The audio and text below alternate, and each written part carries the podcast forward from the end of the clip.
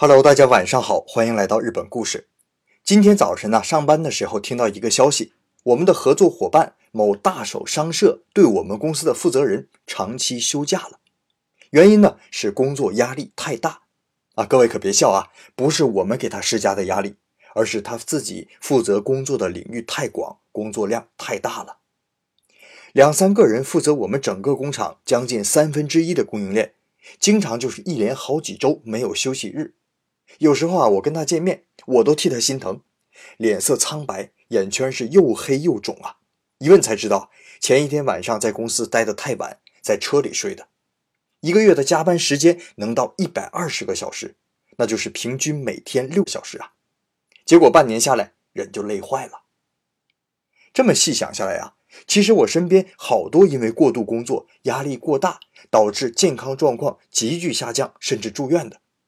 我的一个大学同学，在我们刚刚工作才一年的时候，有一天早晨起来啊，突然之间就什么也看不到了，然后大脑当中是一片漆黑，紧接着就一动也动不了了。后来他的上司啊，因为联系不到他，找到了家里，幸亏是住在公司的宿舍，有管理员给开门。进屋之后啊，发现他就睁着眼睛一动不动地躺在床上。哎呀，当时给上司也吓了一跳啊，好在人还有反应。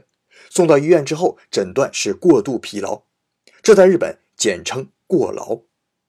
还有我公司的一个前辈，曾经因为压力太大，不到三十岁就大片大片的掉头发，后来严重到住院，大小便都不能自理，休养了半年才重返工作岗位。不过呀，能休息还算好的，还有不能休息，最后挺不住就因此轻生自杀的人呢。去年，日本著名广告公司电通的一名女社员。才二十四岁，没有周末休息，每个月加班一百个小时以上，这属于常态。最后实在受不了了，从宿舍楼上跳了下去。从女孩平常的日记和社交网站留下的痕迹，证实了女孩在工作上经常受上司的暴力指导，而且被迫加班。最后法官断定女孩属于过劳死，电通公司因此赔偿了女孩的家人一亿日元。女孩的母亲在接受采访的时候表示：“啊，希望电通公司不仅仅是道歉，而是认真的做好今后的改善措施。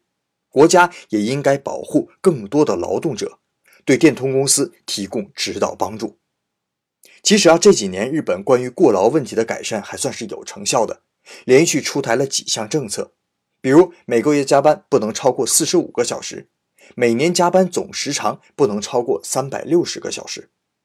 这三百六十个小时是一条线，被称为“三六协定”，日语叫做 “sabroku kyote”。没有签订“三六协定”的公司，被民间统称为“黑公司”，也就是日语里面的 “black gaisha”。而且啊，因为过劳死一旦被证实，马上就会变成新闻的焦点，所以更多的大手公司在积极改善员工的工作效率和工作量。所以这几年，日本人的平均劳动时间一直是呈下降趋势的，过劳死的人数更是持续下降。去年过劳自杀的人数是两万四千人，如果算上其他因过度劳动而患上心脑血管疾病去世的人，一共能有十万人。不过呀，我看了一下中国的数字，当然了，中国的人口基数更大一些。可是你能想象吗？中国过劳死的人数去年达到了六十万人。我看了之后都吓了一跳，尤其是大城市的白领阶层，工作状态、精神状态更是不尽人意啊。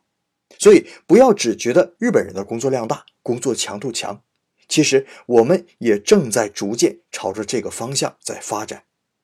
那么如何改善这个现状，这才是我们每个人应该考虑的问题呀。好了，这就是今天的日本故事，感谢您的收听，咱们明天再见。